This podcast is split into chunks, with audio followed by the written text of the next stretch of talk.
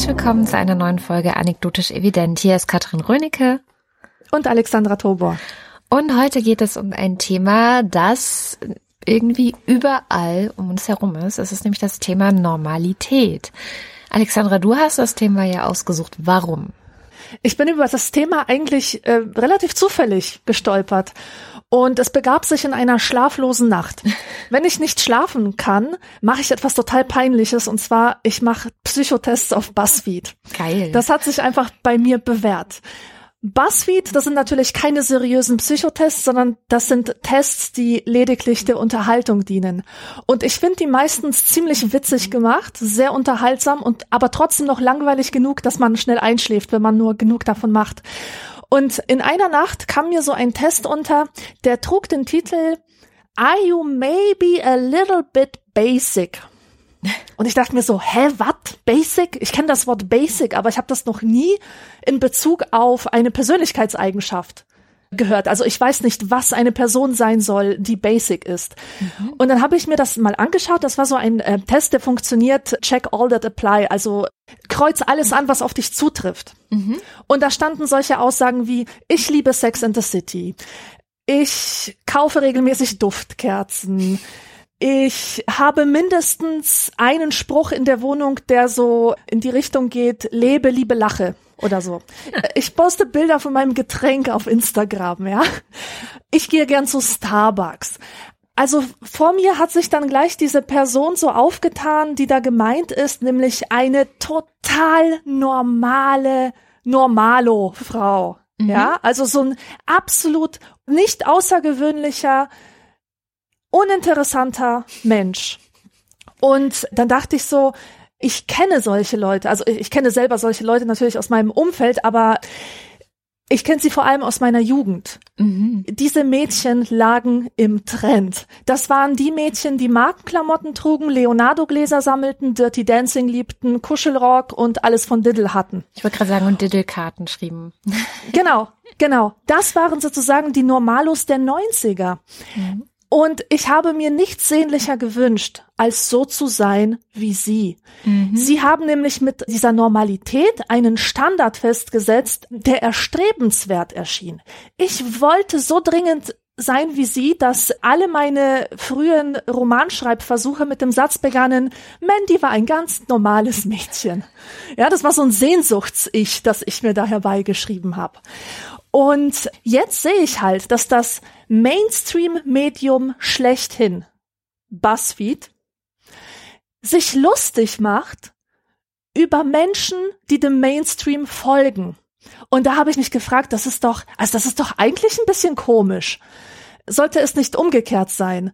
Ein Mainstream-Medium richtet sich an den Mainstream und der darf den Mainstream sozusagen nicht lächerlich machen. Aber trotzdem ist es das, was passierte. Und dann habe ich mich gefragt, ob es vielleicht sein kann, dass wir uns als Gesellschaft von den 90er Jahren bis heute schon ziemlich krass verändert haben und uns heute wirklich nicht mehr am Allgemeinen und Allgemeingültigen orientieren, sondern eher am Besonderen. Und dann sind mir ganz viele Sachen eingefallen, wo das tatsächlich zutrifft. Zum Beispiel früher, da konnten wir uns alle auf McDonalds einigen und McDonalds war geil. Heute mhm. will niemand mehr zu McDonalds, sondern man entdeckt Hipsterläden. Und Hipsterläden sind nicht alle gleich, keineswegs. Man muss sich da richtig was einfallen lassen. Vielleicht servieren alle Burger, aber du musst die Fritten auf dem Kehrblech servieren oder auf, auf irgendein, oder auf irgendeinem anderen schwachsinnigen Utensil. Also Hauptsache, du bist originell als, als Gastronomie. Dann sind Models sehr, sehr einzigartig. Es reicht nicht mehr einfach wunderbar hübsch zu sein und, und der Schönheitsnorm zu entsprechen. Gefragt sind Models, die zum Beispiel schwarze Albinos sind oder die eine Pigmentstörung haben, die so einzigartig ist. Weißt du vielleicht dieses Model, das ich meine? Mhm. Die ist eine farbige, hat aber so eine Art weißen Schmetterling im Gesicht, weil sie eine Hautkrankheit hat. Und die ist in. Dann gibt es Nutella-Gläser neuerdings in Einzelanfertigung mit einer ganz individuellen Folie. Also zufällig wird von den Maschinen eine Folie drum gewickelt, die so ist wie keine andere. Und mir ist auch aufgefallen, dass Menschen, die mit solchen Regenbogenmähnen rumlaufen, dass die mir gar nicht groß auffallen. Aber wenn ich jemanden in normalen Klamotten sehe, dann schockt mich das geradezu. War letztens auf einer Veranstaltung und da war so ein Pärchen, ja. Und da meint mein Freund zu mir, guck mal, wie normal die aussehen. Und ich so, boah, du hast recht, krass. Und das war, das war so, äh, das war wirklich voll der ähm, verwirrende, irritierende Moment, ja. Die waren so angenehm originell in ihrer totalen Banalität und Normalität, dass es uns fast schon äh, wohlig den, den Rücken runterlief das ist also eine These, die ich mir dann im Kopf überlegt habe. Kann das sein? Und diese These wurde dann tatsächlich dann auch ein paar Wochen bestätigt, als ich auf das Buch von Andreas Reckwitz gestoßen bin. Das Buch heißt mhm. Die Gesellschaft der Singularitäten. Und da behauptet er genau das, dass wir heute in der Spätmoderne einen Kulturkapitalismus leben, in dem alle drum bemüht sind, sich zu profilieren, etwas ganz Besonderes zu sein, kein Leben von der Stange zu führen. Man orientiert sich am Besonderen und die Konformisten sind eigentlich die Abgehängten. Ja. Und Früher war das halt nicht so, denn äh, in der industriellen Moderne, da war der Durchschnitt das Maßgebende. Es ging immer um den Standard, um den Durchschnitt, um das Allgemeine, die Berufsbiografien, die ähnelten einander, alle Menschen ähnelten einander. Alles war irgendwie normal, nach Normalität ausgerichtet. Und heute hat sich das halt verändert. Und da habe ich mich gefragt, brauchen wir Normalität überhaupt noch? Oder kann die Gesellschaft bestehen, wenn sie auf Normalität verzichtet? Mhm. Und bedeuten diese ganzen Entwicklungen, die ja zweifelsohne wirklich feststellbar sind, dass Normalität aus unserem Denken verschwunden ist? Denn wenn ich an uns beide denke, an unsere Sozialisation, wir sind innerhalb unseres Lebens oft von der Norm abgewichen. Und wir haben das ja schon tausendfach erzählt, in, in wie vielen verschiedenen Belangen das bei uns der Fall war. Und wir haben stark daran gelitten. Und wir sind immer noch davon geprägt, von dem, was wir gelernt haben, über das Normalsein und das Abweichen. Und ja. deswegen fand ich das einfach ein Haufen unglaublich spannender Fragen für anekdotisch evident. Yeah. Ich habe das gemacht, was ich ja öfters mal mache, wenn wir eine Sendung aufnehmen oder bevor wir eine Sendung aufnehmen. Ich habe mal den Kluge, also das etymologische Wörterbuch, konsultiert, um zu gucken, woher kommt eigentlich das Wort Normal, Normalität. Und er kennt äh, tatsächlich nur das Wort Norm und er sagt, das heißt eigentlich Richtschnur oder Regel und war zunächst ein Gerät zum Messen rechter Winkel. Und die Herkunft ist unklar und mehr steht da drin irgendwie nicht. Aber der Duden, der Duden ist voll von verschiedensten Wörtern, die sich an das Wort normal knüpfen oder die daraus gebildet werden.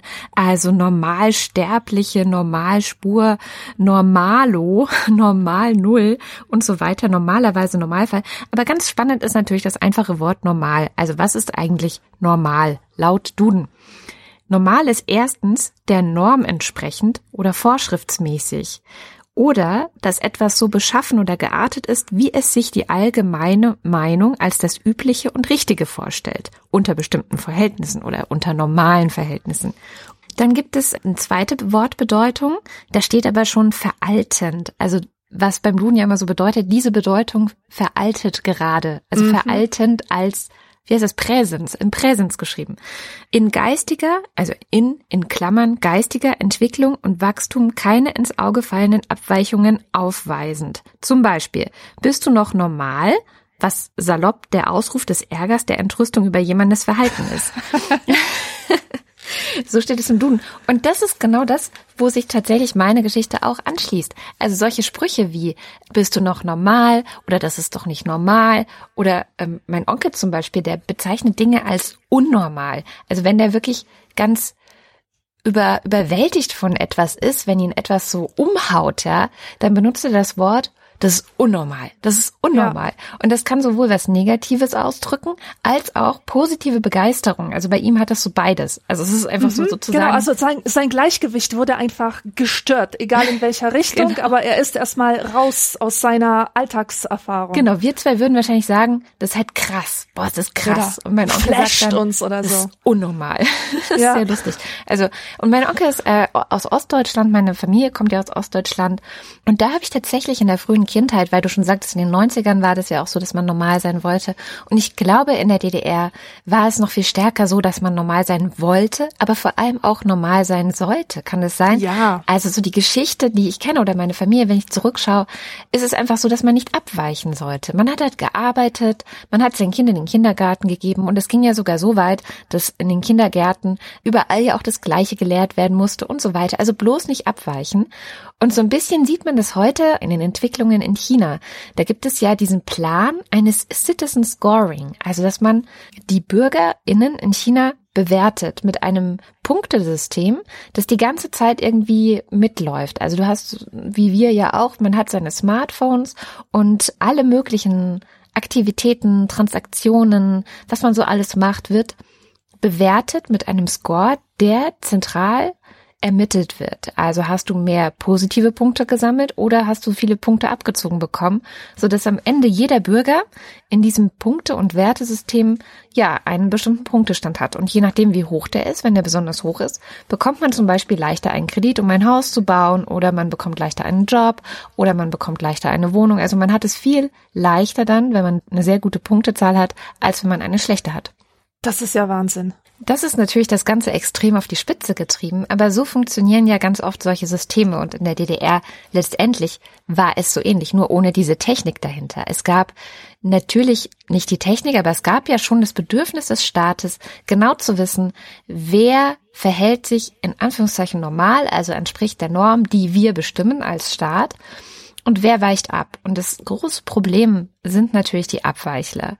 Und insofern ist das, was du beschrieben hast, wie es heute ist, dass keiner normal sein will und dass alle individuell und speziell und besonders und und am liebsten auch mit ihrer besonderen individuellen äh, Spezialheit irgendwie berühmt sein wollen, ist glaube ich so eine Art Antithese zu diesem gleichmacherischen und damit ja auch so ein bisschen das westliche Modell gegen das, sagen wir jetzt mal, chinesische zum Beispiel, aber natürlich hast du das in vielen anderen Ländern auch, dass du so ein sehr repressives System hast, das eigentlich kontrollieren und alle gleich machen will, weil nur wenn alle gleich sind und einer bestimmten Norm entsprechen, kannst du es ja auch kontrollieren, weil du die Abweichungen viel besser erkennen kannst. So. Das heißt, ja, ich, ich bin da ganz bei dir, dass wir da, glaube ich, einfach auch so eine zweigeteilte Welt ein ähm, Stück weit gerade haben mit der Frage, welche Rolle spielen Normen, welche Rolle spielt es, eine Richtschnur und eine Regel heutzutage zu haben. Und in meiner eigenen Geschichte ist das dann so ausgegangen, dass ich zwar die ersten sieben Jahre immer vermittelt bekommen habe, dass es ganz wichtig ist, normal zu sein und nicht so sehr rauszufallen und zu funktionieren auch ein Stück weit als Mensch, als Kind. Und das ist dann aber doppelt schwer gewesen, wenn du dann als Ossi einfach mal nach Baden-Württemberg gepflanzt wirst und das Gegenteil von normal bist, weil du in jeglicher Hinsicht einfach mal rausfällst, kulturell halt. Natürlich. Ne? Und trotzdem erwarten deine Eltern von dir, dass du ein normales Mädchen bist. Ja, genau. Und sie haben selber auch einen sehr großen Trieb gehabt, auch normal zu sein. Sie wollten einfach so sein wie alle anderen und haben versucht, da zurechtzukommen. Und das ist, glaube ich, etwas, was ein sehr wichtiger Trieb des Menschen eigentlich ist, dazuzugehören. Ja? Und wie kannst du dazugehören, wenn die anderen dich als ihr normal, also das, was für sie normal ist, auch empfinden. Und das kann so sein, dass du dich dann eben anpassen musst an solche Gepflogenheiten wie in Baden-Württemberg. Also eigentlich hätten meine Eltern dann eben in die Kirche und in einen Sportverein gehen müssen, um da mit den Leuten so in Kontakt zu kommen und dazuzugehören. Das haben sie aber nicht gemacht. Also in dem Sinne waren sie dann schon ein Stück weit unnormal und es hat sicherlich auch einen Grund, dass meine Eltern heute wieder in Sachsen-Anhalt leben. Und bei anderen Gruppen ist das aber genauso. Also es gibt so ein, Spruch, so ein Schild, was ich an zwei Orten in meinem Leben schon gesehen habe. Das ist ein selbstgemaltes Schild, auf dem steht ganz groß drauf, endlich normale Leute. Ja. Und dieses Schild habe ich das erste Mal auf der Fusion gesehen wo man jetzt nicht unbedingt normale Leute vermuten würde. Und das zweite Mal auf dem Chaos Communication Kongress in Hamburg damals. Das heißt, eigentlich diese Freaks, ja, also einmal einerseits die Fire Freaks, Party Freaks, ähm, Techno-Szene und so weiter und andererseits die Nerds, haben für sich auch an solchen Events wie zum Beispiel der Fusion oder dem Kongress das Gefühl, dass sie endlich wieder inmitten derer sind, die so sind wie sie. Also endlich normale Leute. Endlich bin ich normal. Also endlich bin ich in einer Umgebung, in der ich das Normale bin und nicht ja. der Außenseiter. Genau, und das äh, betont ja auch die enorme Bedeutung von Gleichgesinnten. Ja. Für die eigene geistige Gesundheit, sag ich mal, mhm. wenn man von der Norm abweicht. Es gibt auch Treffen für Leute über 1,80. Mhm. Da gibt es solche Kongresstreffen, da kommen die halt einmal im Jahr zusammen und sind endlich mal von anderen sogenannten Riesen umgeben und fühlen sich einmal nicht wie derjenige, der immer auf die kleinen Zwerge runterschauen muss. Warst du schon mal bei so einem Treffen? Leider nein. Ah, okay. Leider nein. Und ach ja, äh, wollte ich noch sagen, die Leute, also zum Beispiel Podcast-Hörer, die mich dann persönlich treffen, die sind dann immer überrascht, wie normal groß ich bin, weil ich halt immer erzähle, dass ich so groß sei, ja, und die stellen sich dann irgendwie einen Riesen vor. Die denken, ich wäre eine 1,90 oder eine 2 Meter Frau. Nein, ich bin einfach nur 1,84 groß, aber trotzdem, wenn man nach der Gaußschen Normalverteilung geht, bin ich ziemlich weit außen. Ja. Und zwei Prozent der Frauen, 1,8 Prozent um genau zu sein, sind so groß wie ich. Also ich bin schon in einer ziemlichen Minderheit. Jedenfalls also es ist halt wichtig, dass man als Abweichler eine Gruppe hat von sogenannten Freaks, mit denen man gemeinsam seine eigenen Normen neu definieren kann. Aber es bleibt nicht aus, dass man immer wieder auch von der, vom, also ich nenne das Terror der Normalität, dass man vom Terror der Normalität im Alltag eingeholt wird. Ich habe ja, wie du, viele Freunde, die abweichen. Also ich habe nicht viele Freunde, sondern wenige, aber die weichen ab. So. Die weichen definitiv von der Norm ab die fühlen sich total gut mit ihresgleichen, aber kommen dann gegen ihren eigenen Willen immer wieder in Situationen, wo es schwer wird. Zum Beispiel, wenn sie Eltern werden. Mhm. Also jahrelang haben sie so ein zurückgezogenes Leben in ihrer eigenen Nische, in ihrer eigenen Subkultur zu, äh, geführt. Plötzlich werden sie Eltern und dann müssen sie in den Kindergarten und in die Schule und zu den ganzen Elterntreffen und so weiter. Und da werden sie damit konfrontiert, wie stark sie eigentlich abweichen. Ich habe die gleiche Erfahrung gemacht, als ich angefangen habe, in der Buchhandlung zu arbeiten. Ich habe jahrelang auch zurückgezogen gelebt, völlig im Einklang mit mir selbst, total zufrieden mit dem Leben, das ich führe. Und dann plötzlich kamen die ganzen Jack Wolfskin Jacken reingeflutet. Diese, diese Leute in den roten Jacken und mit ihren Fahrradhelmen, mit ihren zwei bis drei Kindern und äh, haben da diese Normalo-Bücher bestellt über Heilen mit Kräutern und und Homöopathie und redeten über so halt die Themen über äh, die anscheinend normale Leute haben. Und ich wurde auch mit deren Wertesystem konfrontiert. Auch damit dass sie alle sehr aufstiegs- und statusbewusst sind. Das ist etwas, das geht mir komplett am Arsch vorbei, ja. Ich habe nie den Wunsch verspürt, einen Mercedes zu fahren oder einen Doktortitel zu haben, nur damit andere denken, oh, ein Doktor, ja.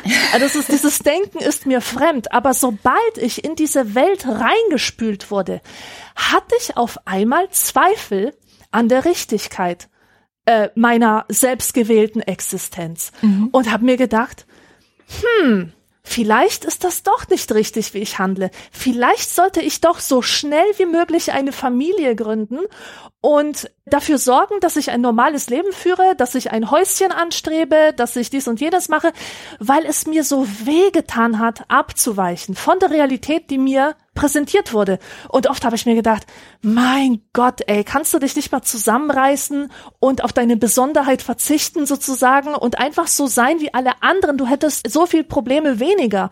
Du hättest Gesprächsthemen mit den anderen. Du hättest es leicht. Du müsstest dich nicht ständig auf Schritt und Tritt verteidigen und rechtfertigen, zum Beispiel dafür keine Kinder zu haben oder so. Mhm. Und das ist halt immer noch eine ganz große Herausforderung, egal wie individualistisch die Gesellschaft ist, dass man zu seinen eigenen Lebensentscheidungen und seinen Wertüberzeugungen steht, auch im Angesicht dessen, dass die Gesellschaft sich eine andere Laufbahn eigentlich als den Standard vorstellt. Man muss ja bis Ende 20 fertig studiert haben, ab Anfang 30 den perfekten Partner gefunden und Familie gegründet haben und dann ist dein Leben halt vorprogrammiert bis zum Ende, ja. Und wenn man diesen, wenn man diesem Standard nicht entspricht, dann fühlt man sich komisch. Ja. Es ist einfach so, du kannst nichts dagegen tun. Und solchen Leuten rate ich immer, wirklich festzuhalten an diesen Freak-Freunden, an dieser kleinen Gruppe, die sich die Freiheit nimmt, ihre Normen selbst zu definieren. Ja.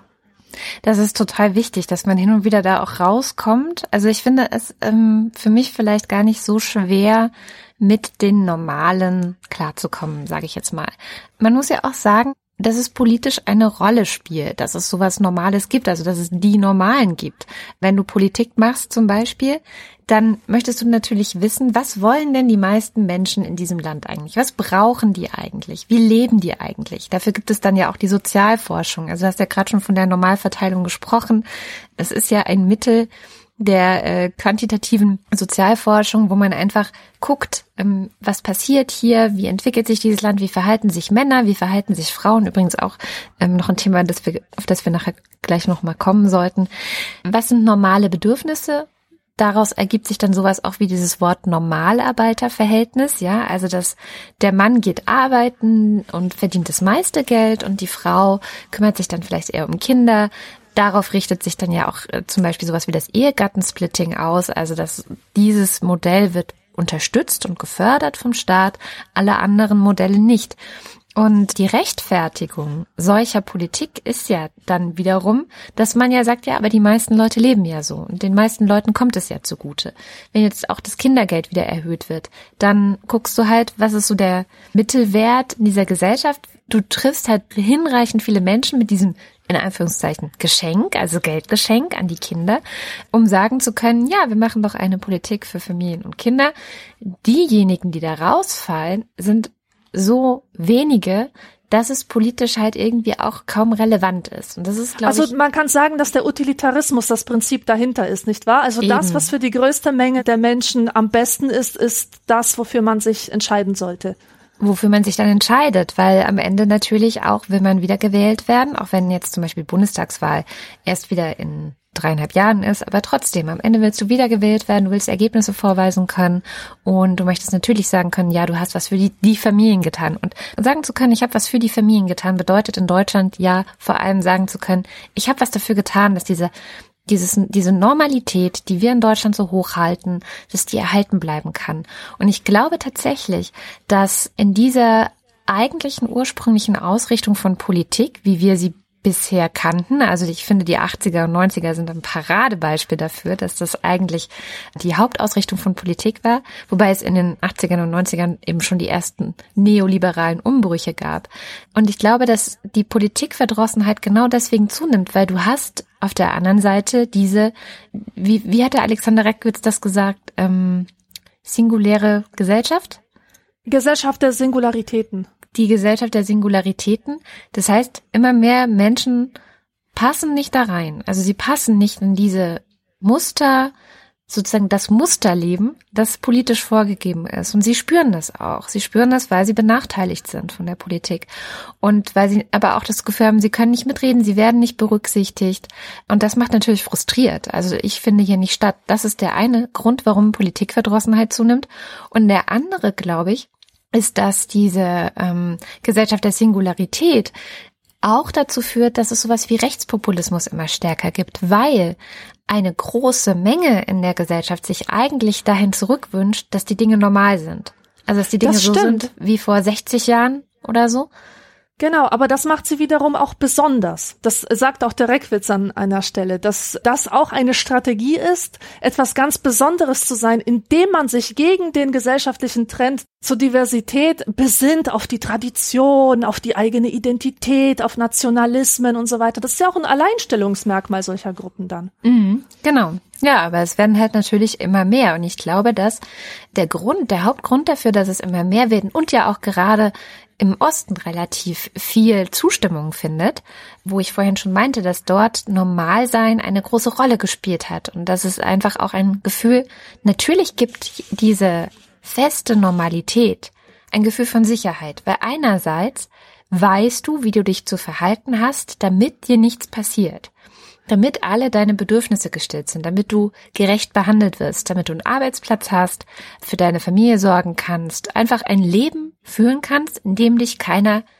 stresst, in dem du ähm, dir keine finanziellen Sorgen machen musst und ähm, indem du deine Ruhe hast, sag ich mal. Natürlich. Und Individualität muss man sich leisten können, genauso wie man sich genau. Demokratie leisten können muss. Also Individualität ist ein Merkmal der Demokratie. Und da, wo die Willensbildung von außen kommt oder von außen kam, da haben sich die Menschen verstanden als Teil der Masse. Und diese Masse hat ihnen Sicherheit gegeben. Ja. Und äh, das ist ja auch der Ursprung der Normalität oder Normativität, dass abnormes Verhalten den Stamm bedroht hat. Ja. Und deswegen haben Schamanen sich um solche Sonderfälle gekümmert und haben dann gleich versucht, diesen Außenseiter wieder einzugliedern in die Gesellschaft und wieder normal zu machen, diesen Schadenszauber oder was auch immer, diesen bösen Dämon auszutreiben.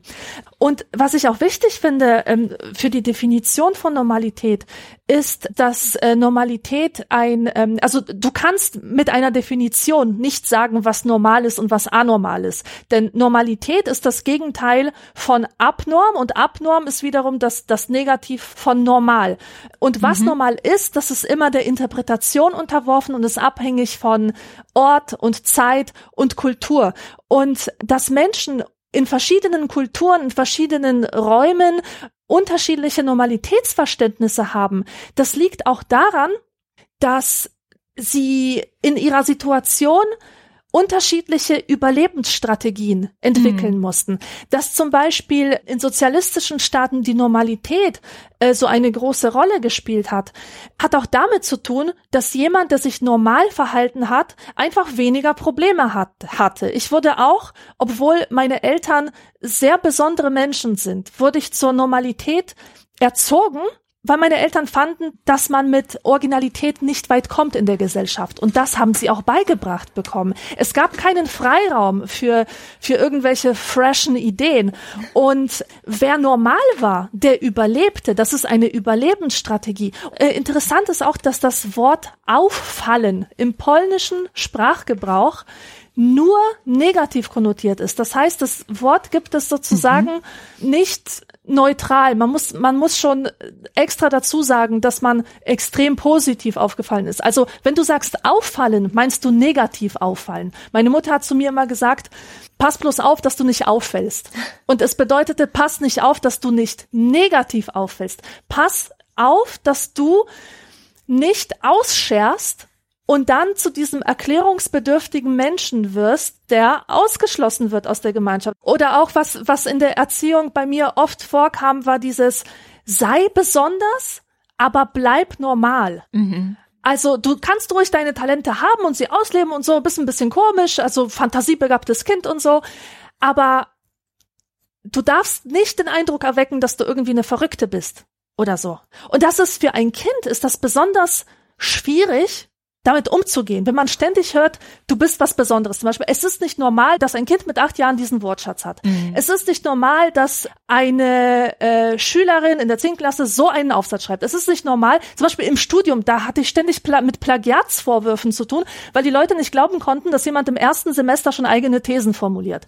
Das waren also alles solche, solche Signale von außen, dass ich nicht normal bin. Aber sobald ich versucht habe, mich da anderen anzuvertrauen, dass ich da irgendwie was Besonderes bin oder was besonders gut kann, was überdurchschnittlich ist im Vergleich zu anderen, dann hieß es gleich, du bist nichts Besonderes.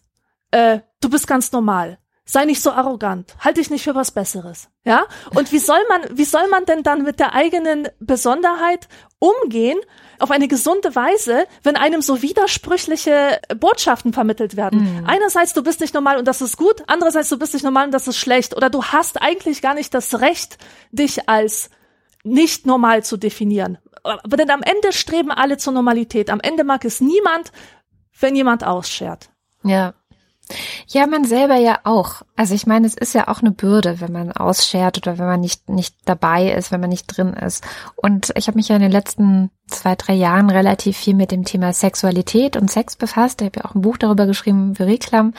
Und eines der Bücher, die ich wirklich am meisten geliebt habe zu dem Thema, war von Emily Nagoski. Das heißt Come as You Are. Ins Deutsche wurde es übersetzt, komme wie du willst. Aber eigentlich heißt das, komme wie du bist. Der, der gesamte erste Teil dieses Buches beschäftigt sich eigentlich nur damit, dass Emily Nagoski der Leserin, also es ist ein Buch, das sich nur an Frauen richtet, der Leserin erklärt, dass sie normal ist. Also sie dekliniert alles Mögliche durch. Du hast äh, selten Lust auf Sex, du hast häufig Lust auf Sex, du möchtest ganz bestimmte Dinge machen sofort bei dir, dass du gar keine Lust mehr hast und so weiter. Das ist völlig normal du siehst untenrum so aus, du hast dieses ähm, lange Schamlippen, kurze Schamlippen, ähm, viele Haare, wenige Haare, äh, es ist runzelig, das ist alles normal. Also sie dekliniert sowohl im Verhalten als auch in der Ausprägung, wie man untenrum aussehen kann, einmal so alle Möglichkeiten durch, um den Leuten zu sagen, das ist alles normal. Und man merkt auch sofort, warum sie das tut, weil jeder oder fast jeder, wahrscheinlich 90 Prozent der Leute, die irgendwie einen Sexratgeber in die Hand nehmen, wie diesen, das Gefühl haben, dass sie nicht normal sind oder Angst haben, dass sie nicht normal sind. Vielleicht ist es auch nur so ein diffuses Gefühl, also eher in Richtung, hm, könnte vielleicht was mit mir nicht stimmen oder was stimmt denn mit mir nicht.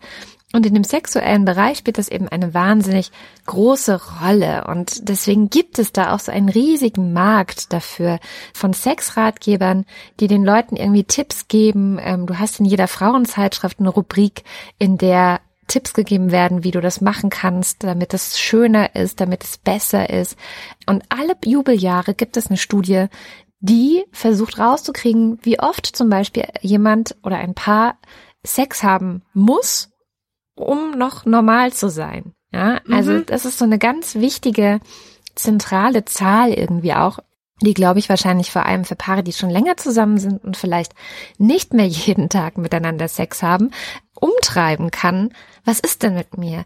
Stimmt was mit meiner Beziehung nicht? Es gibt da auch so zwei Denkschulen, die komplett entgegengesetzt sind. Die eine Denkschule sagt, es ist völlig normal, wenn man in einer langjährigen Beziehung nicht mehr so viel Lust aufeinander hat. Und die andere Denkschule sagt, wenn man in einer Beziehung keine Lust mehr aufeinander hat, dann ist die Beziehung im Arsch. So, das mhm. sind die zwei Extreme, die sich auftun und beide ringen eigentlich auch darum, festzulegen in einem so wahnsinnig intimen Bereich, deswegen regt mich das gerade so auf auch, festzulegen, was ist normal? Was ist für die Leute in ihrem Bett, in ihrem Intimleben eigentlich normal und was nicht? Und dann braucht es wieder so Bücher wie von Emily Nagoski, die erstmal hergeht und sagt, dass es alles völliger Schwachsinn ist, weil das, was normal ist, eine riesige Bandbreite ist. Weil Menschen unterschiedlich sind, weil jeder anders tickt, weil es unterschiedliche Bedürfnisse gibt, unterschiedliche, ja, sie nennt es Bremsen und Gaspedale. Also ähm, jeder Mensch ist unterschiedlich mit Bremsen und Gaspedal ausgestattet. Das heißt, es gibt Dinge, die dazu führen, dass man extrem schnell auf die Bremse geht oder extrem schnell aufs Gaspedal. Und die sind auch jeweils bei jedem Menschen unterschiedlich empfindlich eingestellt.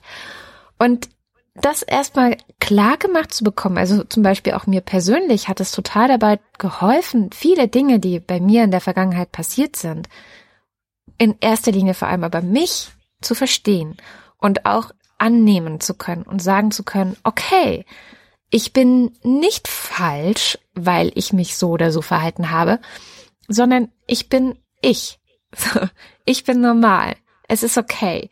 Und von da aus kann man dann nämlich tatsächlich so etwas wie eine eigene Sexualität oder sexuelle Identität oder ein eigenes sexuelles Selbst überhaupt erstmal entwickeln, was bei mir gebraucht hat, bis ich über 30 war. Und ich glaube, da bin ich auch nicht alleine, weil ähm, dieses Buch von Emily Nagoski zum Beispiel sich extrem viel verkauft hat. Also sowohl in den USA, aber auch hier es wirklich ein Bestseller geworden ist im Grunde. Ja, und das ist ja bei diesem Thema nochmal ziemlich gut verständlich, warum Sex und Normalität so Hand in Hand gehen. Es ist ja ein Thema, über das man nicht so selbstverständlich spricht miteinander wie über das Wetter. Und wenn man darüber spricht, dann bekommt das so eine Aura des Heiligen und Schmutzigen zugleich. Ja. Und in, in dieser Gesprächssituation sagen die Leute einfach nicht die Wahrheit, sondern sie übertreiben maßlos oder sie kichern das ganze Thema weg oder sind einfach nicht wahrhaftig zueinander, ja. Ja. Es hat ja auch niemand irgendwie auf der Stirn stehen, wie es ihm sexuell gerade geht. Also das ist ja wirklich was, was komplett verschwindet im Alltag miteinander und was auch nicht so der, das ist auch nicht normal. Darüber zu reden. Also es ist nicht normal, wenn ich mit meinen Kollegen jetzt über mein Sexleben reden würde, ja. Das ist äh, schon eine absolute Grenzüberschreitung. Oder es würde wahrscheinlich, würde ich dann als irgendwie ein bisschen Psycho daherkommen. Das heißt, man muss das immer mit sich selbst, maximal mit seinem Partner, schon mit den eigenen Eltern wird es schwierig, sowas überhaupt auszumachen und darüber zu sprechen. Das macht die Sache tatsächlich natürlich sehr, sehr, sehr, sehr schwierig, überhaupt ein Gefühl dafür zu bekommen, was ist denn tatsächlich normal? Jetzt aber meine provokante Frage. Ja.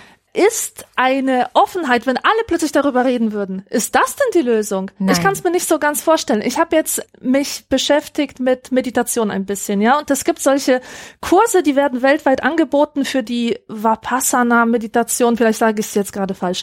Jedenfalls ist das ein Meditationskurs, der findet an zehn Tagen statt. Also das ist so ein Zeitraum von zehn Tagen, wo man sich verpflichtet, das zu machen. Und du bist da mit ziemlich vielen anderen Menschen und meditierst bis zu zehn Stunden am Tag. Mhm. Vielleicht sogar noch länger. Eine Sache, die du beachten musst, ist, dass du während der gesamten Zeit von zehn Tagen nicht mit den anderen Teilnehmern redest. Mhm. Und zwar gar nicht. Kein Wort. Und es geht genau darum, es geht nicht darum, dass du wirklich schweigst oder sonst, dass du ruhig bist oder die anderen ignorierst. Es geht darum, dass du nicht die Möglichkeit hast, dich mit anderen zu vergleichen, weil deine Meditation, dein Weg zu dir selbst, weil das nur zwischen dir und und deinem anderen Ich halt, deinem höheren Ich stattfindet. Genau. Und sobald du dich mit anderen vergleichst, sobald du fragst, und wie war's bei dir? Was bei dir auch so anstrengend? Ich habe mich überhaupt nicht konzentrieren können, ja? Sobald das kommt, äh, weichst du total ab von dem, was die Meditation von dir will. Nämlich, ja. dass du erfährst, wer du wirklich bist. Genau, aber das ist ja das Problem. Also es ist ja jetzt nicht so, dass Sex nicht überall wäre und es nicht überall Leute gäbe, die uns sagen würden, was normal ist, sondern es ist ja so, dass du ähm, zum Beispiel das Internet voller Pornos hast und natürlich dann Leute, wenn sie Pornos gucken, sich fragen, äh, oder beziehungsweise wenn dann in allen Pornos irgendwie das gleiche Schema gespielt wird, dann auf die Idee kommen könnten, das ist normal. Also das ist ja, ja eine Tatsache. Beziehungsweise, weiß ich nicht, ähm, ich habe jetzt erst zwei Folgen von diesem komischen Podcast gehört. Sexvergnügen heißt der, wo zwei Frauen ja darüber sprechen, was sie so für Sexleben haben, wo sie auch darüber sprechen, was sie richtig oder gut oder falsch finden und so. Und da frage ich mich auch, ob da nicht total viele Leute in sich so verinnerlichen, das ist normal und das wie ich bin, ich bin aber ganz anders. Bei mir ist es vielleicht anders. Vielleicht ist, mhm.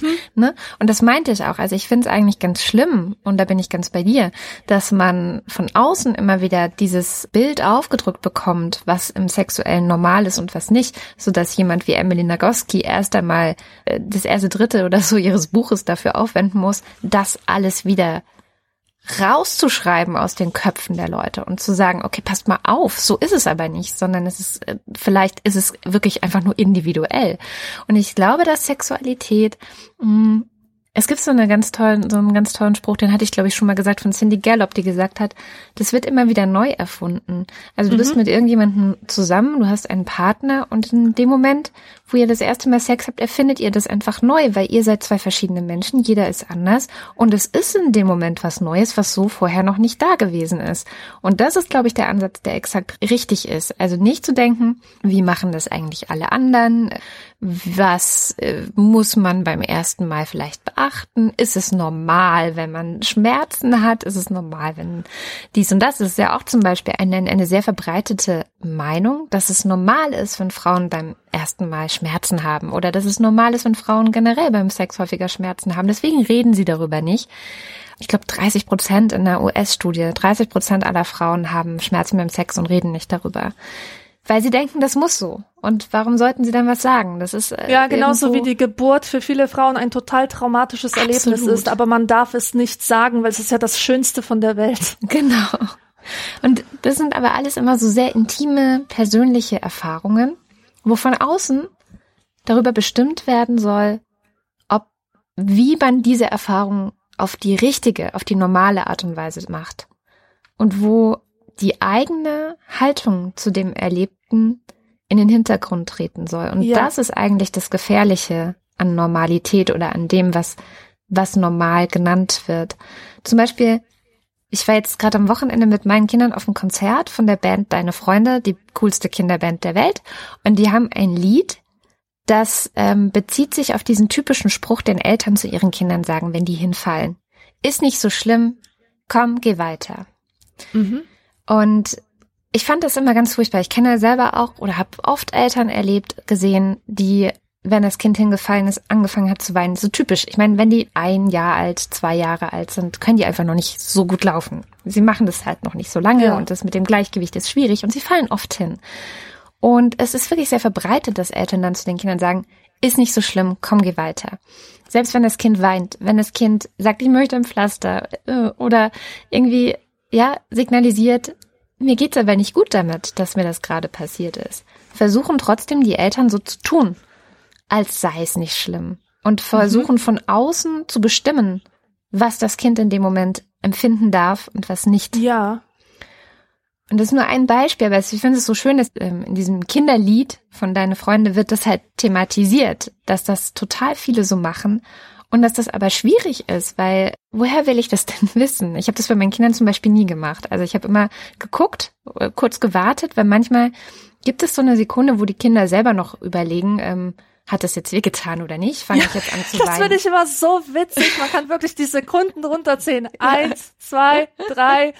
Heulkrampf. Ja, das ist immer so eine Pause, wo sie das mit sich selber ausmachen müssen. Ja. War das jetzt ein Trauma oder eher nicht so? Fand ich das jetzt schlimm oder war es nicht schlimm? Hm. Ja. Genau, so lange muss man auf jeden Fall warten. es ist so süß. Total. Hm. Und dann, dann guckt man halt. Und wenn es dann weint, dann muss man es, also finde ich, muss man sein Kind in den Arm nehmen und trösten. dafür ist man halt da. Das ist halt der Job, den man hat. Das finde ich normal. Aber das sehen dann wieder alle anders.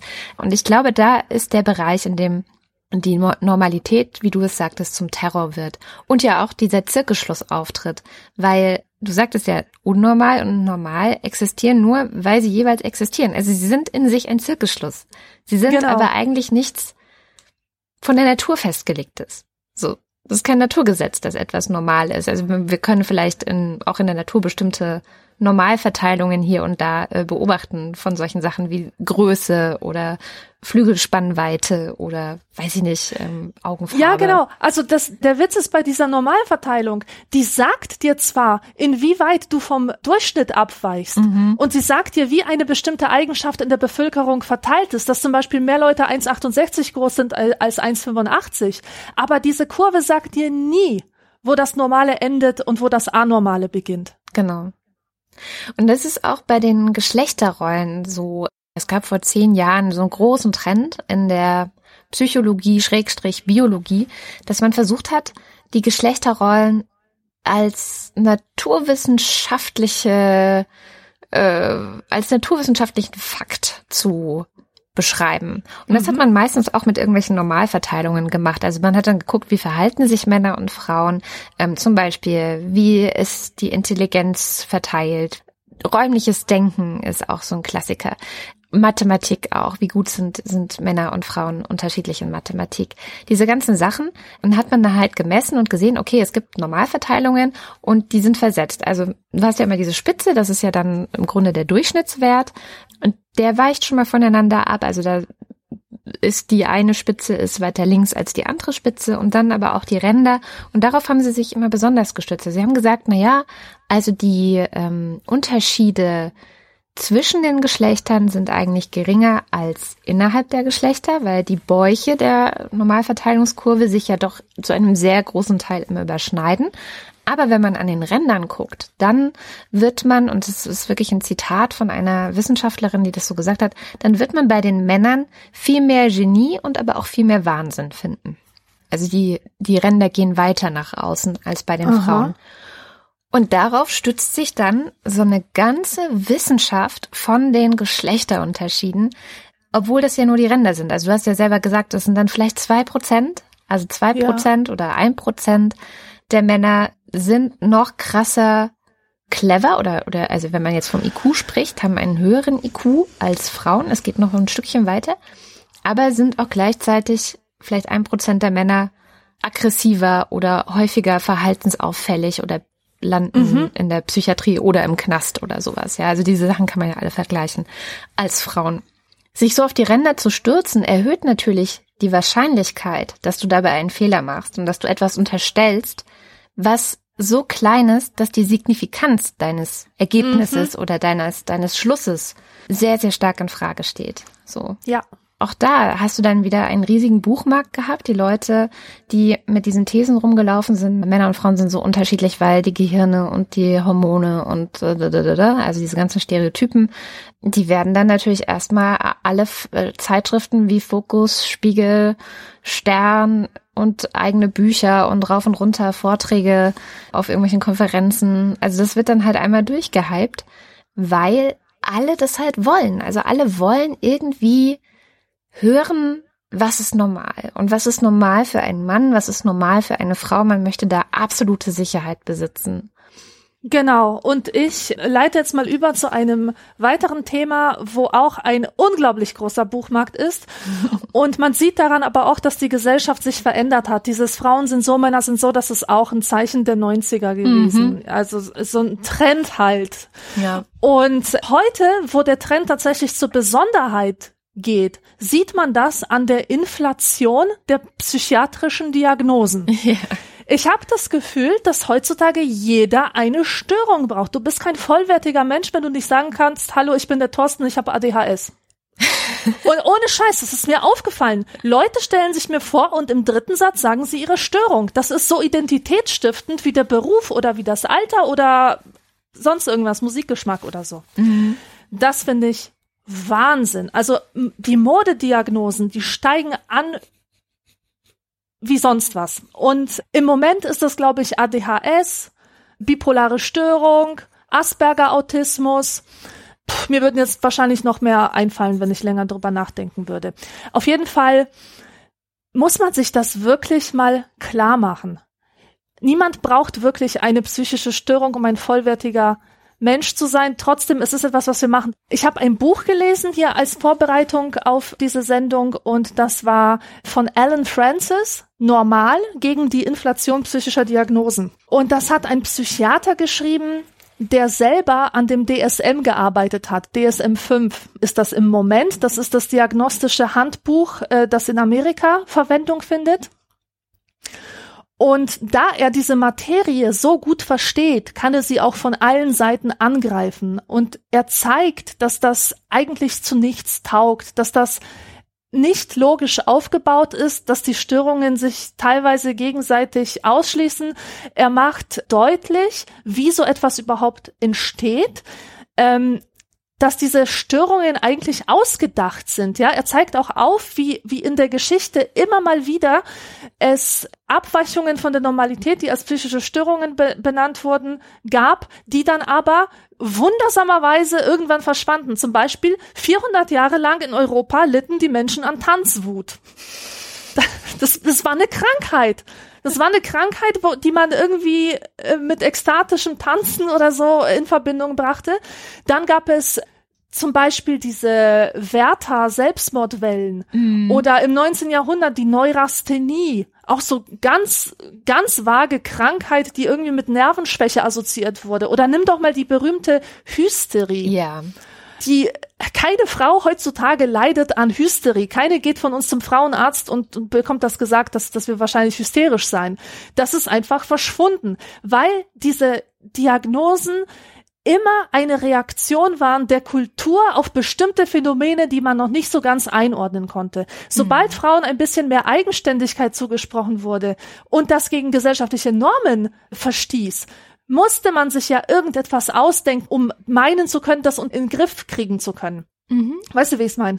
Absolut. Also da ist halt, da ist halt etwas anderes. Oh mein Gott, was mache ich damit? Ich weiß nicht, was es ist, also muss ich es benennen. Und am besten, ich benenne es ein bisschen pejorativ, so dass es noch was Schlechtes hat, damit ich es besser an den Rand der Gesellschaft und als anormal abstempeln kann. Genau, weil dann musst du dich nämlich damit nicht befassen, weil dann ist die Frau nämlich das Problem und nicht du selber genau. mit deinen Normen und ähm, deinen komischen ja Gesetzen, die du geschaffen hast. Ja. Genau, ja. also im im Grunde geht es darum, das Abnorme wieder an den Rand der Gesellschaft abzuschieben mit solchen Diagnosen, um sich der Stimmigkeit der eigenen Sippenregeln zu vergewissern. Hm. So. Und dieser äh, Alan Francis, der kritisiert, dass wirklich in der heutigen Zeit leider das Feld des Normalen immer weiter zusammenschrumpft das heißt, immer weniger Dinge gelten als normal. Und ein viel zitiertes Beispiel ist der Umgang mit der Trauer. Mhm. In den 60er Jahren war es noch so, dass es völlig normal war, wenn man äh, um einen Angehörigen über ein Jahr lang getrauert hat. Wenig später waren es nur noch wenige Monate, die man trauern durfte, bevor diese Trauer zu einer Depression erklärt wurde. Und mittlerweile sind es zwei Wochen, laut Handbuch, wo es als therapiebedürftig gilt, wenn du bisschen traurig bist, weil deine Mutter gestorben ist. Mm. Ja, also so verschiebt sich das auch.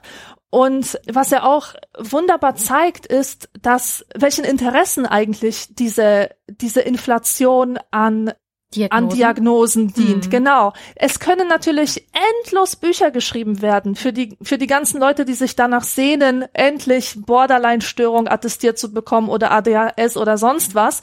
Auf die wartet wirklich ein riesengroßer Büchermarkt.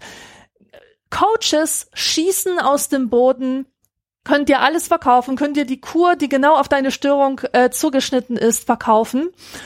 Und eine ganz schlimme Nebenwirkung davon ist, dass du teilweise deine Normalität verändern musst hin zu einer leichten psychischen Störung, weil du davon Vorteile hast.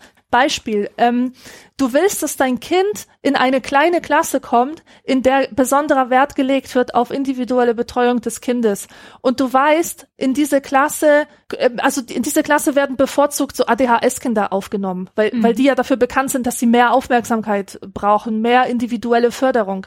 Und natürlich machst du dann aus der Lebhaftigkeit deines Kindes ein ADHS-Syndrom, weil es einfach deine Chancen steigert, dass dein Kind in diese gute Klasse aufgenommen wird. Oder ich erinnere mich, wie ich vor vielen Jahren an meine Psychotherapie gekommen bin. Da hat sich die Psychotherapeutin mehr oder weniger aus den Fingern gesogen, für mich an meiner Stelle, dass ich eine posttraumatische Belastungsstörung habe. Ich wurde damals körperlich angegriffen in einer Straßenbahn. Und ja, es war wirklich ein sehr unangenehmes Erlebnis. Und ja, ich hatte zwei Wochen lang daran zu knabbern. Aber eine posttraumatische Belastungsstörung wow. war das wirklich nicht. Posttraumatische Belastungsstörungen haben Veteranen, die aus Afghanistan zurückkommen. Das, was ich hatte, war eine ganz normale menschliche Reaktion auf einen körperlichen Angriff. Ja?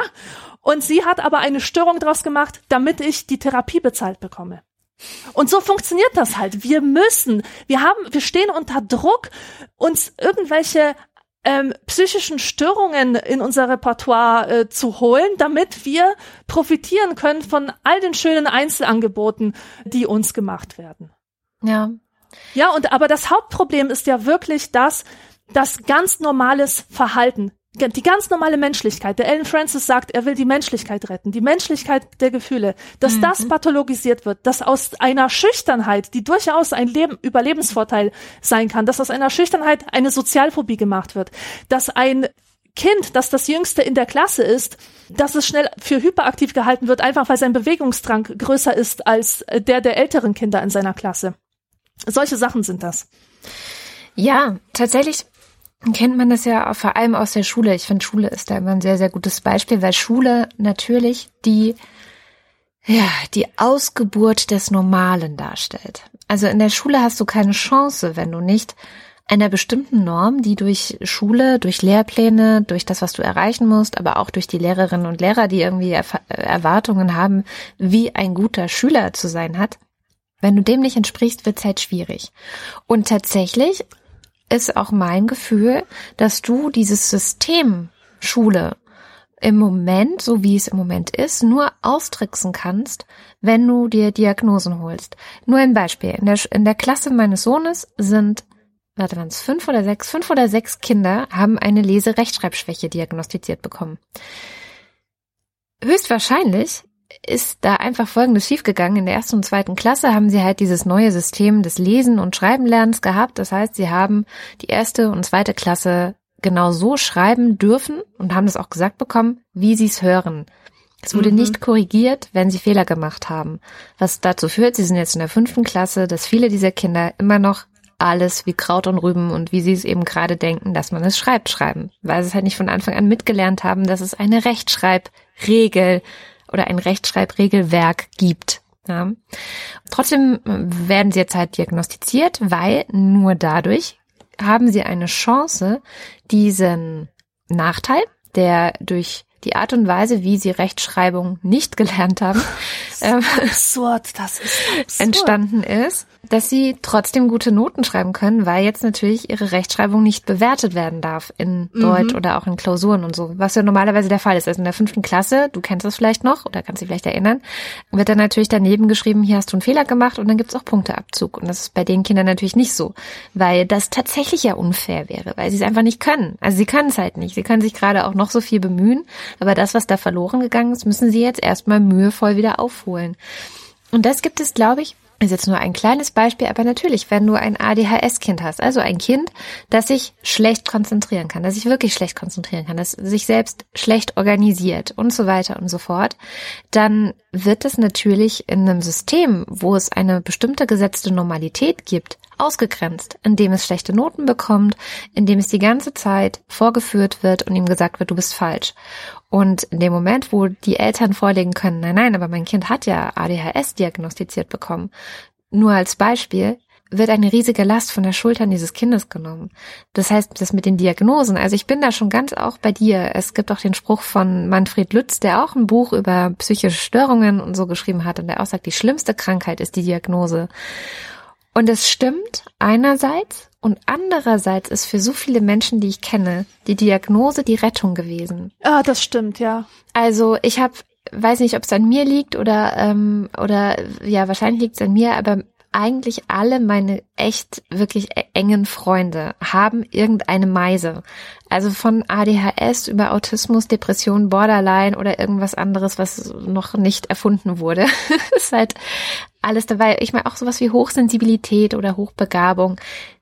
Du kennst es, wie entlastend es sein kann, wenn du erkennst, du fällst einfach in ein bestimmtes Schema Absolut. Und diese Bücher, die es dann gibt, und sei es jetzt zum Beispiel das INFP-Buch, was ich zuletzt gelesen habe, helfen dabei, sich selber zu verstehen, sich auch selber zu helfen am Ende und ähm, das eigene Leben wieder in die Hand zu nehmen mit all dem, was man jetzt neu über sich weiß und aber auch weiß, wo zum Beispiel man in der Gesellschaft anecken wird, weil die anderen nicht so sind, weil die mhm. anderen und ihre Normalität, die sie setzen, einen tendenziell daran behindern werden, voranzukommen, sei es in der Schule, da geht es los, also und zwar ganz massiv, finde ich, oder dann eben auch später im Studium oder im Beruf und so weiter.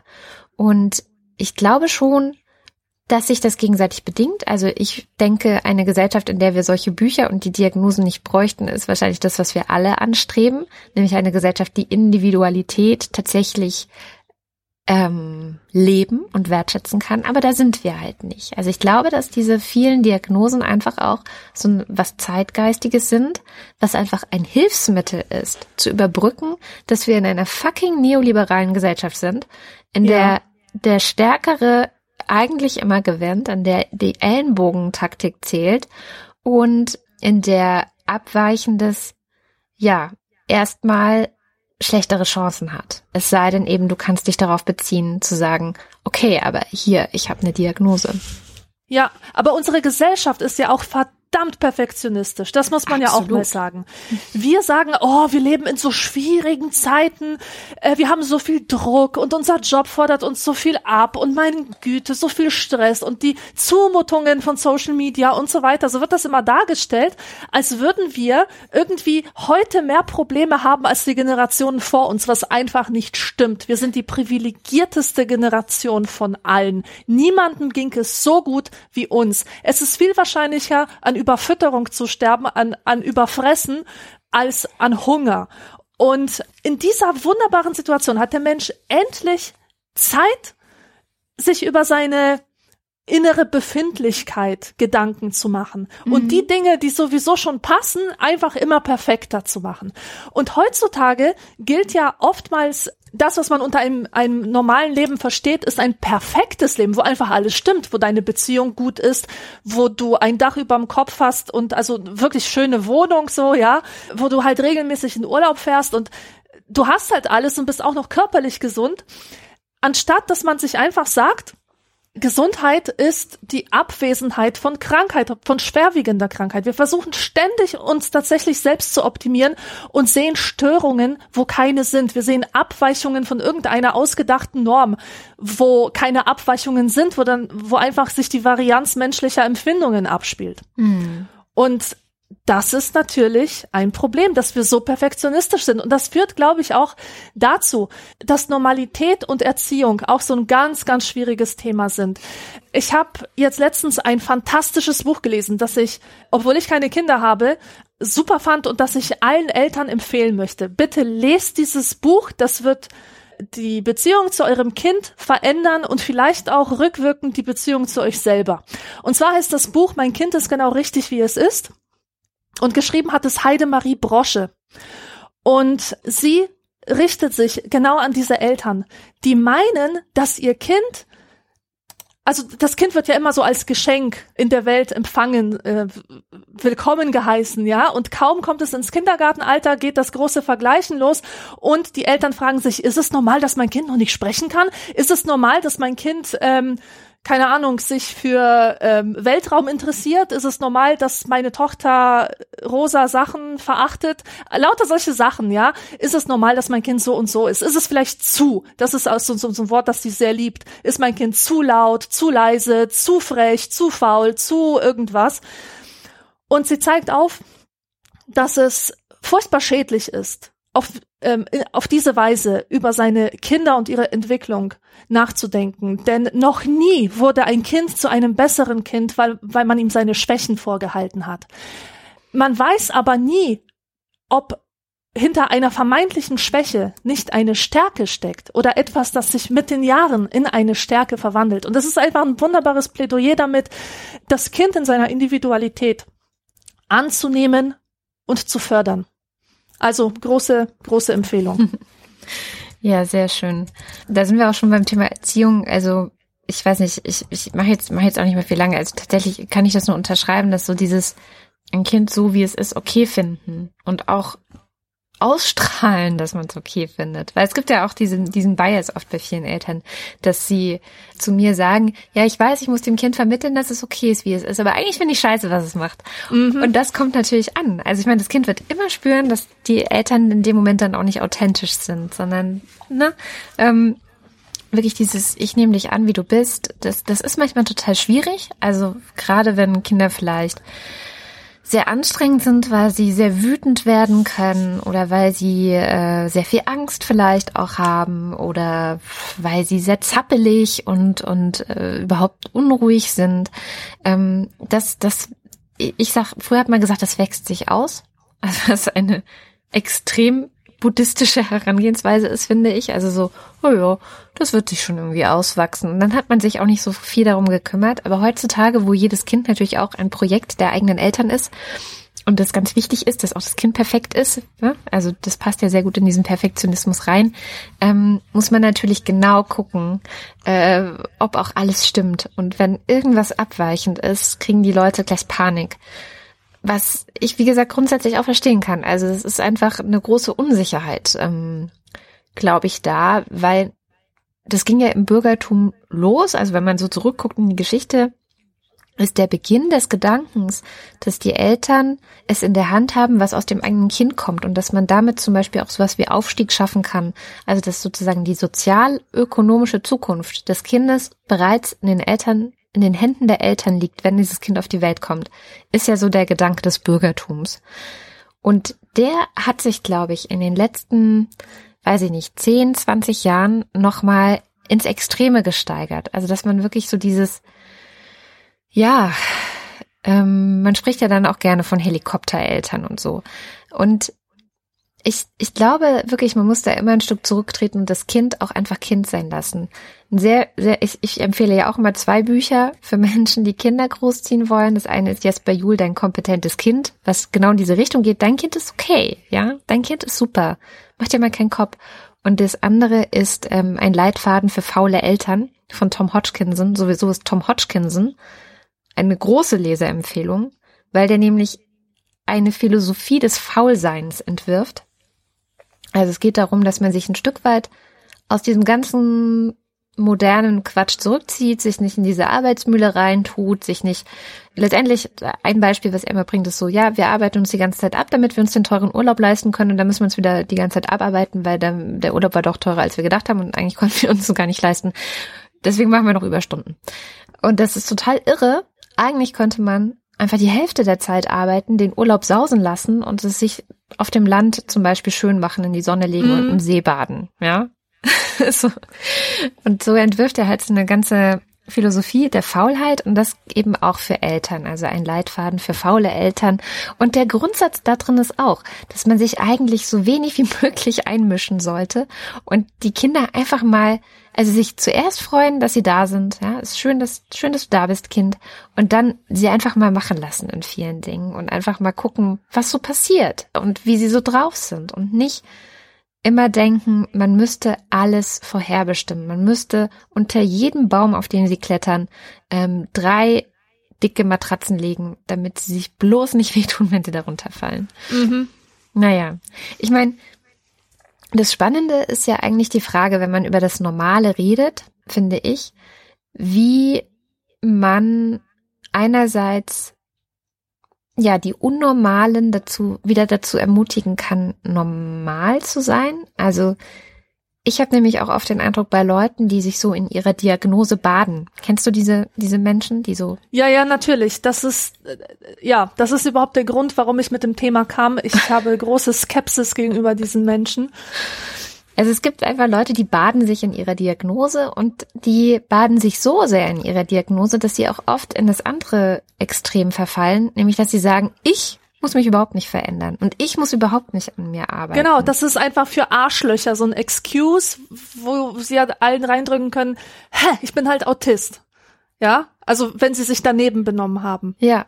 Und ich meine, es kann ja sein, dass es was damit zu tun hat, aber trotzdem weiß ich einfach aus den Gesprächen, aus, aus diesen Freundschaften auch, die ich habe, dass auch Menschen mit Autismus sich verändern und lernen können, weil sie ja, haben natürlich. halt ein Gehirn. Genau. Ja. Und in dem Moment, wo sie sich da rausziehen und sagen, ja, das bin halt ich und alle anderen müssen gefällt damit klarkommen, passiert das Problem. Also die Frage ist halt, wie können sozusagen die Unnormalen wieder ein Stück auf die Normalen zugehen, aber natürlich generell immer noch das Problem, wie können die Unnormalen auch in der Gesellschaft aufgefangen werden? Also wie können sie integriert werden wieder?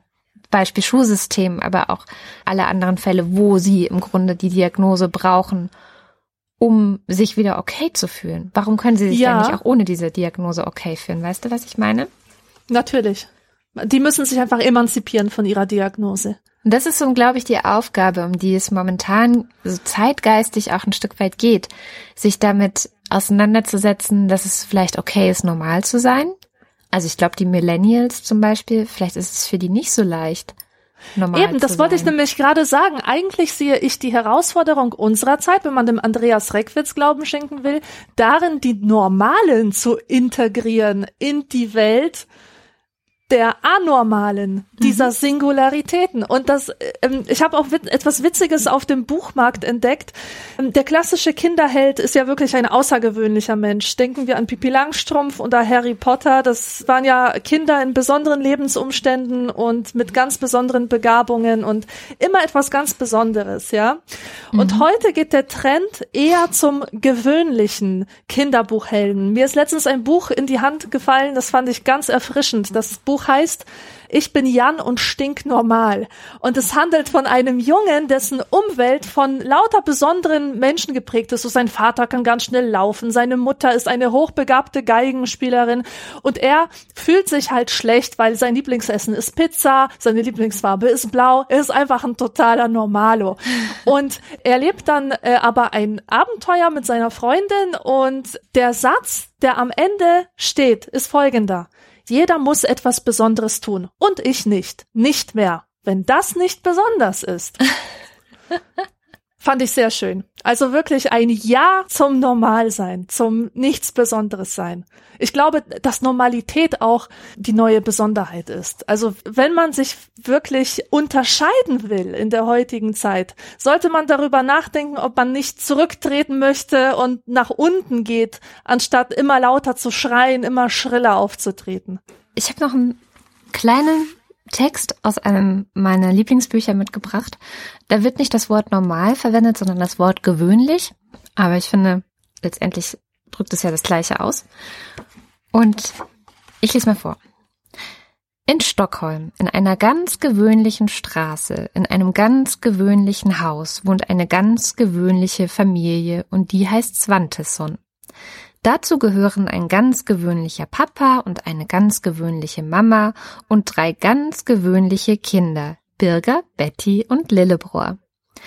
Ich bin überhaupt kein gewöhnlicher Lillebror, sagt Lillebror. Aber das stimmt nicht. Er ist wirklich ein ganz gewöhnlicher Junge. Es gibt so viele Jungen, die sieben Jahre alt sind und blaue Augen haben und eine Stupsnase und ungewaschene Ohren und zerrissene Hosen. Lillebror ist also ein ganz und gar gewöhnlicher Junge. Das steht fest.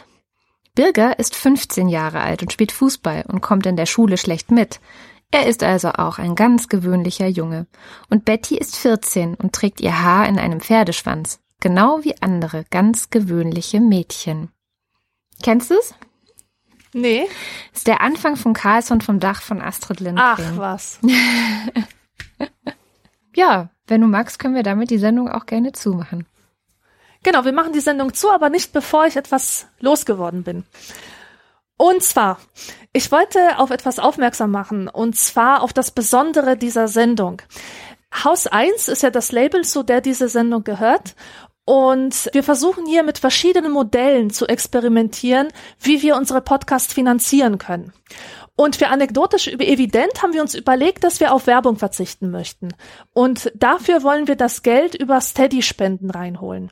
Damit sich das auch lohnt, haben wir uns ausgedacht, dass wir nach jeder Sendung einen Nachschlag produzieren, einen Monat nach jeder Sendung, in der wir die Themen der letzten Sendung noch einmal aufbereiten und recappen und uns überlegen, was hat uns die Beschäftigung mit den Themen gebracht, auf welche neuen Erkenntnisse sind wir gestoßen und um das hören zu können, könnt ihr uns unterstützen über Steady mit einem Euro, also ein Euro reicht. Wer möchte, kann aber auch gerne mehr geben. Also 2,50 zum Beispiel ist eigentlich auch nicht viel. Im Grunde lädt ihr uns beide auf einen Kaffee ein pro Monat. Also vielleicht ist es euch das wert, denn wir stecken wirklich viel Arbeit in die Produktion und lesen unendlich viele Bücher, damit wir euch diesen Content präsentieren können. Also wir würden uns auf jeden Fall sehr, sehr freuen, wenn ihr uns mit einer Spende unterstützt.